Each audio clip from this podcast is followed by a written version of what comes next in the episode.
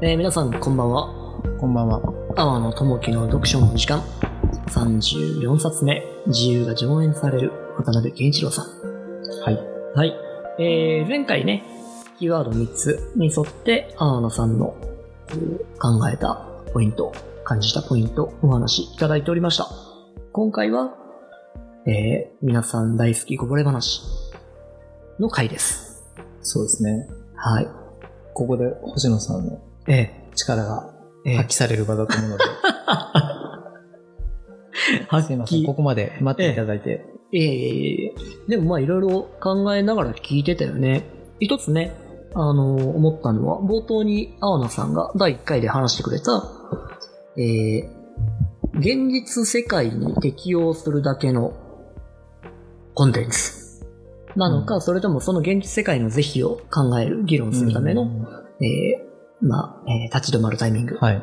とかなのか、そこら辺の、えー立ち止まる大切さみたいなこととか、ある程度ね、現実を俯瞰して見れるような、まあ、視点うんうんそこら辺もっとこうね、みたいな話だと思うんだけど、大変だなと思ってて。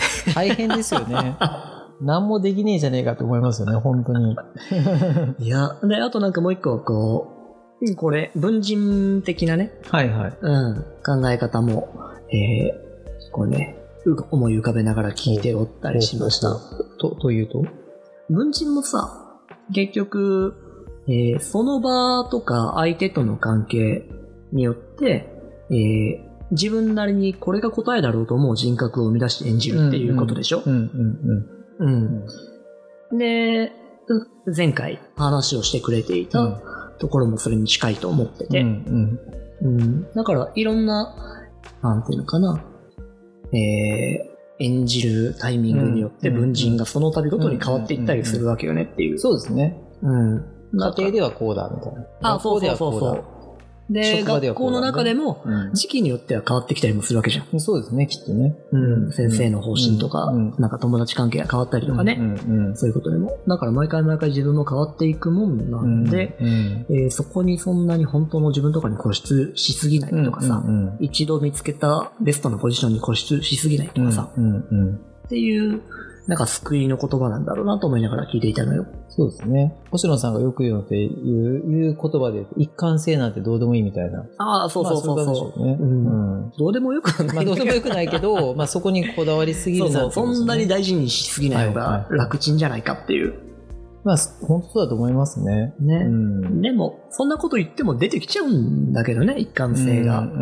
で、そこになんとなく自分っぽさっていうものが生まれてくるんだろうと。うんうん今で言う、今の時代で言う自分っぽさっていうのはそんなものにしておいた方がうん楽に生きられるだろうっていう感じなんだけどね。確かにね。何。事か成し遂げるためにはそれでは無理だっていう話もあるうん。から、それはその人たちにお任せしようっていう考え方なんだけど。でもあれじゃないですか、そこで言うと、こういう自分だみたいな、なんですかね、セルフブランディング的な、はいはい。をやんなきゃいけないって思ってるだけかもしれないですよね。そういう何何かを成し遂げる人たちも。わかんないですよ。うんうん。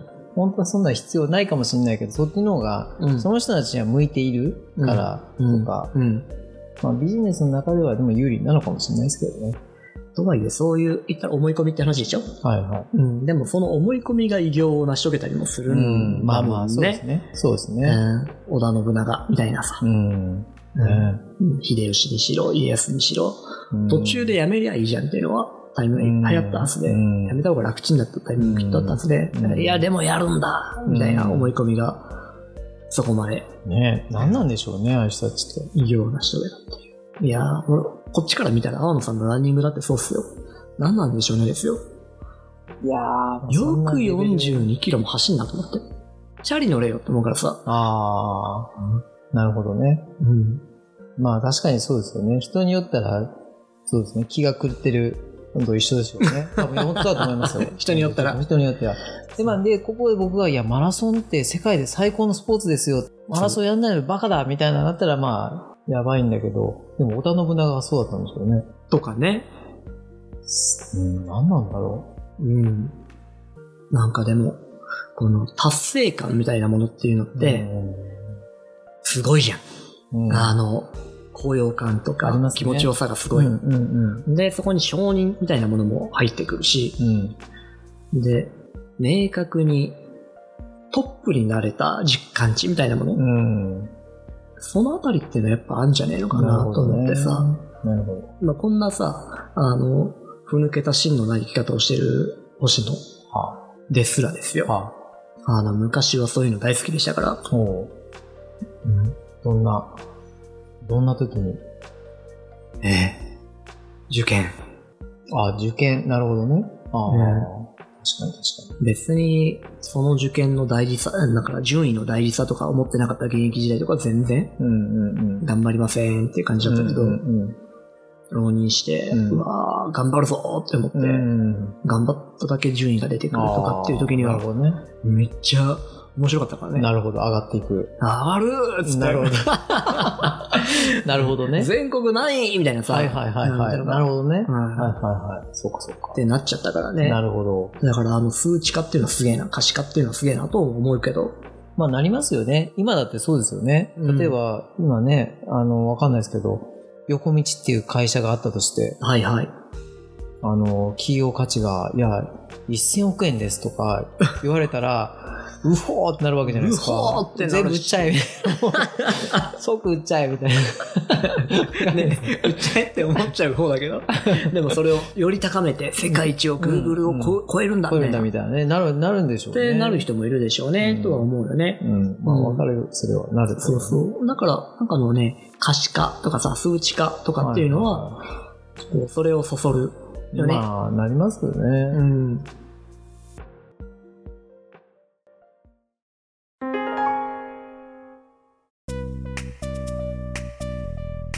ね、ところでさ、はい。あの、可視化しないことっていうことが最近、はい。そういうメッセージに触れることが多くて、はい。うん。えー言語化しないことか、可視化しないこと、うん。うできないことか、うん。うん。っていうこといいなって思いながらさ、うん。えー年末過ごしておったわけですよね。はそういうことを大事にしようい。な、みたいなで、シッダールタっていう本を読んでたわけうん。ですよ。うんうんうん。あのヘルマン・ヘッセが書いた。はいはで、あこれね、ピンポンでちょっとアーノさんにはいはい前送ったんだい。けど、ブッダの話か。そうそうそう。で、そこに書いてある内容で、えー、ブッダさんがさ、えー言葉で表現できることうんは全然全てじゃないし、言葉化した途端に漏れることなんかもあるんだぜ、みたいな。。なるほど。うん、そこはわきまえようぜ、みたいなことを晩年語るわけですよ。んでそれを読んであそんな時代ですらそんなこと言ってたのかと思ってさ、何千年前ですか？多分ね、キリストさんよりも前の話前でしょ？ですもんね。うんすごいですね。ああ、ってことは大事なんだなと。でも現代生きてるとさ、言語化みたいなさ、うん。えー解像度高い言語化ありがとうございますみたいなさ、うん。あるじゃん。X で溢れ返ってますよね。まあ僕もそういうのをチェックしてブックマークしたんですけど、なるほどね、便利だなと思いながら。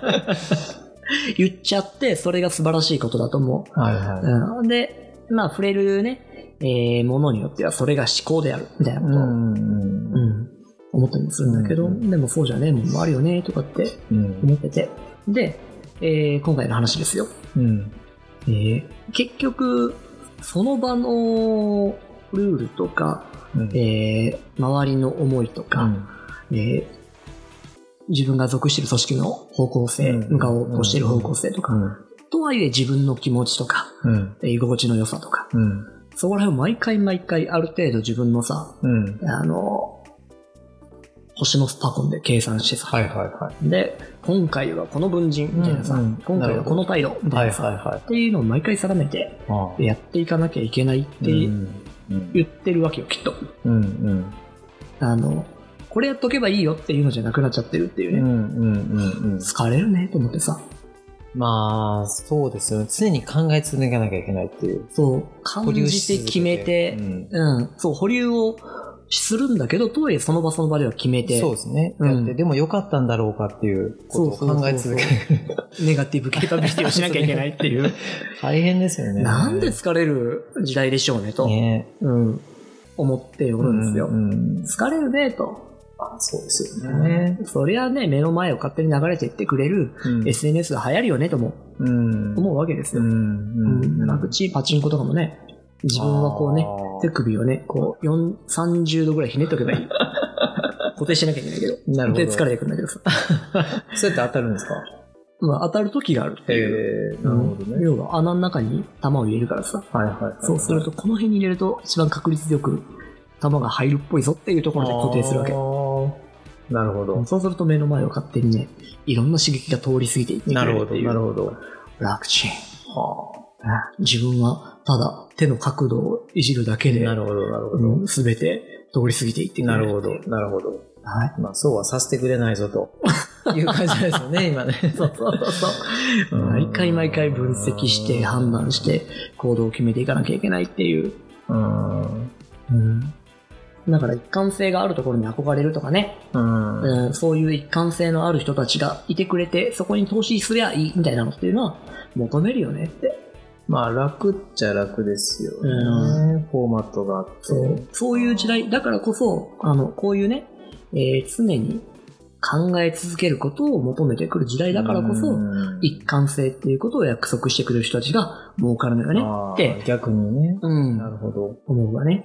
まあ、わかりづらいですもんね。毎回変わるとか、そう。考えなきゃいけないとか。そうそう。今日のあのさんは一体何を言いたいのかなって、どっちの立場かなとね。うんね、そうそうそうそう。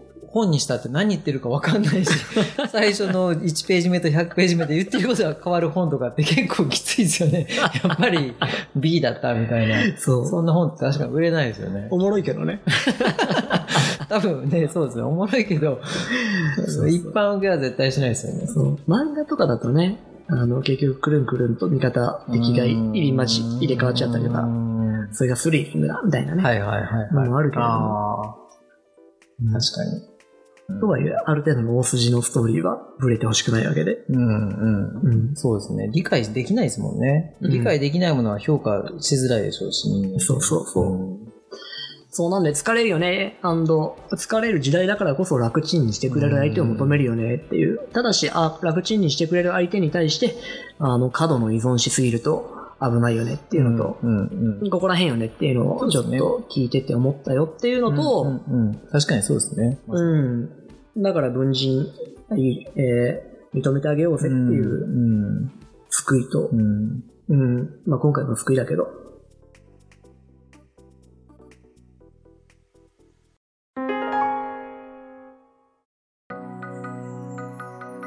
で、とはいえ、あ、もう一個さ、あの、ワークショップ、はいはいファシリテーションワークショップ。はい。えーコーチングはい。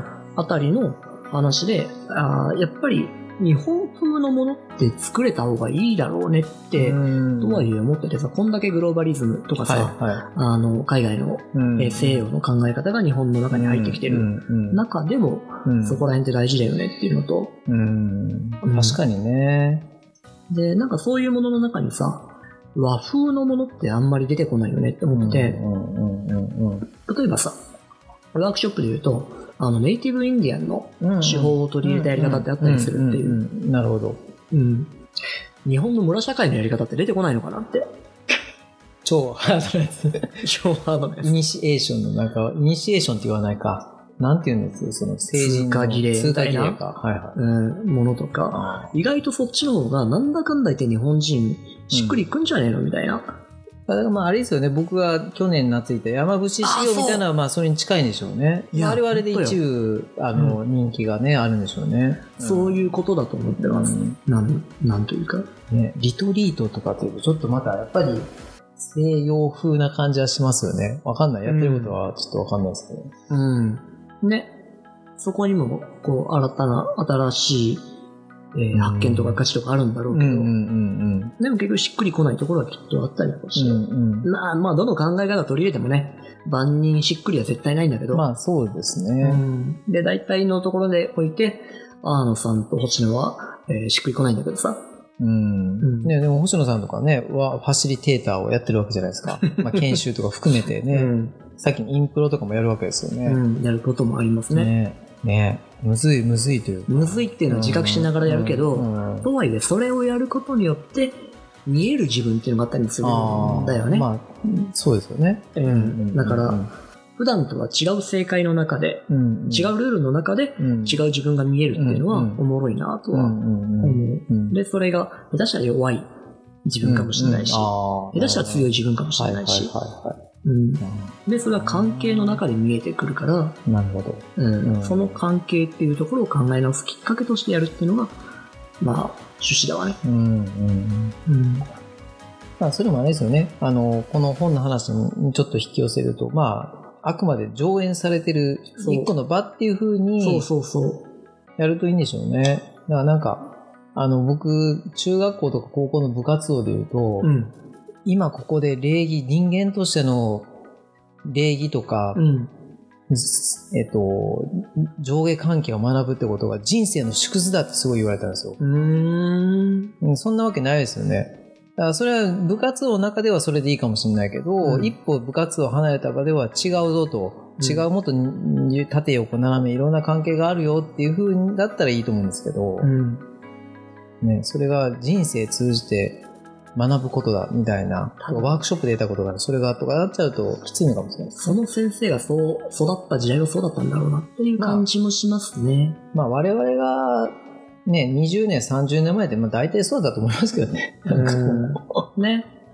まあ、なんで、なんかね、プレゼンテーションとか言うときにターゲット理解っていう話をするんだけどさ、結局、どんなシチュエーションにおいても100%のプレゼンテーションはないじゃない、ないですね。うん、やっぱり大事なのは相手を知ることで、うん。相手に応じたやり方をする必要があるよね、みたいな。例えば、、うん。えースーツで赤い靴下ってありえないっしょ、みたいな。うんうんうん。でも相手がカープファンだったらありえるんだよねっていう話ってあるじゃん。ああ、なるほどね。うん。なんか、広島サミットでさ、去年？一昨年うん。一昨年とも、あの、マクロン首相かなんかが岸田首相に会うときにさ、あの、カープの靴下履いてったって話。ああ、そうなんですか？知らなかった。うへん。があって、うおープレゼンだと思ってさ。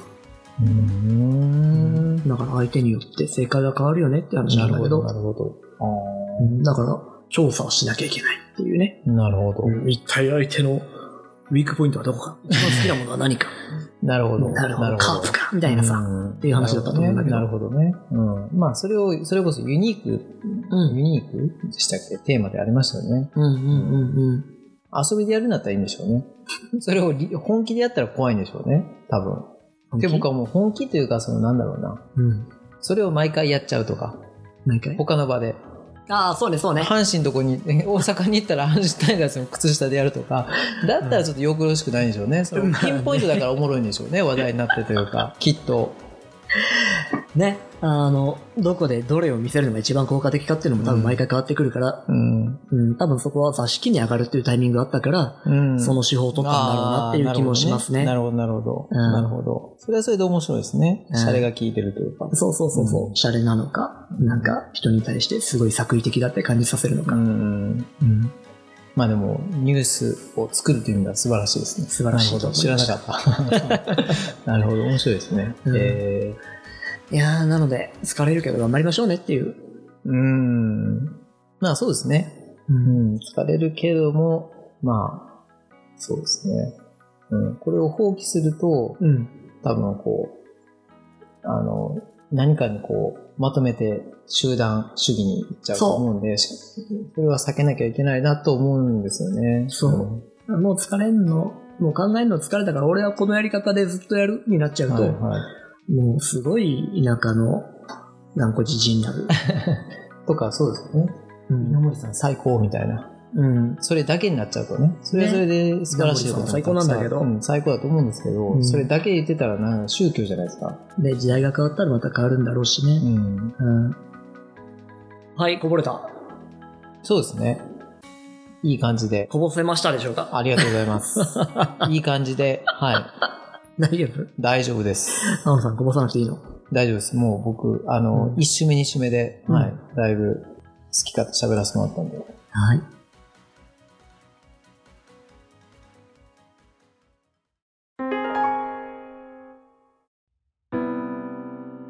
じゃあ、気持ち悪い話を最後にして締めますけど、え？新年なんですよ、これ。新年。新年。新年といえばですよ。一年の抱負ですよ。おうえ準備してんの？ん？準備してるんですか？準備してないから聞くっていう話ですよ。わわー、すごいなここで一体どんなことを言うかなって。あー自分もあのさんも。なるほどね。うん。2024年の抱負か。抱負。抱いておう。あー、どうぞ。ちなみに収録前にさ、神田明神に行ったじゃん。はいはい。横道メンバーでね、うんうん。あの神田明神に初詣行はい。ってきたんですけうど、んで、一応、パンパンってやったでしょ。うん。やりましたね。うん。何考えたって思ってさ。あで、最初ね、俺心の中に、繁盛繁盛みたいなこと思ってたの。ー。うん。うん。で、いや、せっかくだったら繁盛じゃねえなと思って。俺別にそんなこと思ってねえなっつって、うんちょっと軽く焦ったの目つぶって、ご飯見ながら。あ違うな、俺別に繁盛求めてねえなと思っー。て。ん。で、そんなことを願うのも、神田明神に来てやる以上、もったいないと思うんって、じゃあもうちょっとしっくりくるものを考えようって思って、うんうんうん違うものを考えたんですけど、じゃあそれを発表発表でもねい、ただければ。いや、ご縁ご縁と思ったんですよ。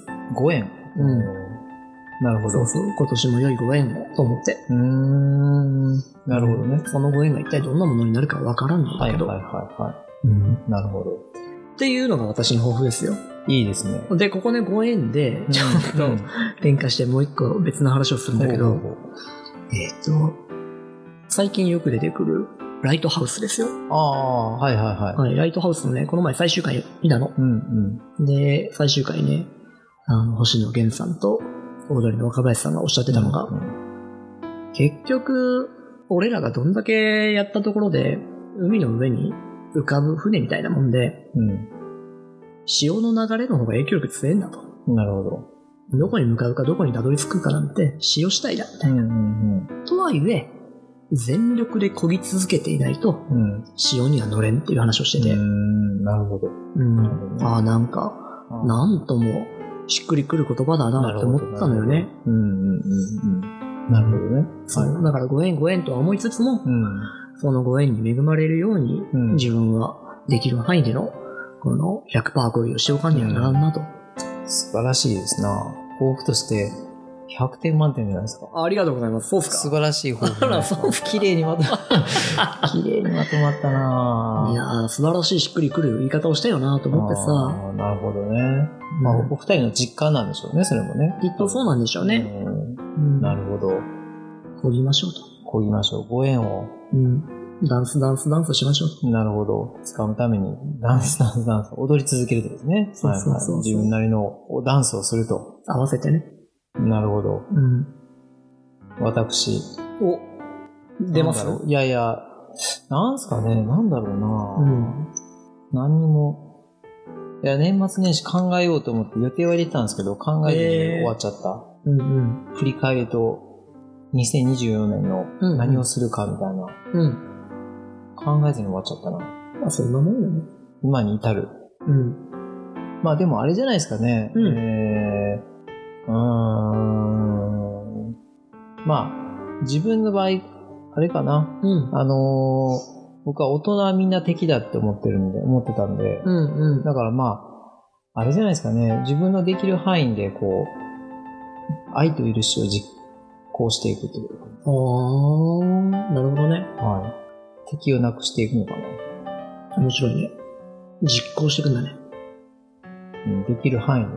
うん。いやいやう、ん超大事、超大事。うん。うん。こんな、ね、仏様にはブッダになれないじゃないですか。死ぬ前にブッダになったんでしょ？あー気づいたんでしょ？悟りを。気づ死ぬ前かわかんないけど。でも、そのタイミングでもね、煩悩から、親子煩悩から逃れられなかったからね。だからまあ、む無理でしょうと、普通の凡人が。なんで、うんまあまあ、そうですね。できる範囲というかな。うん。うん。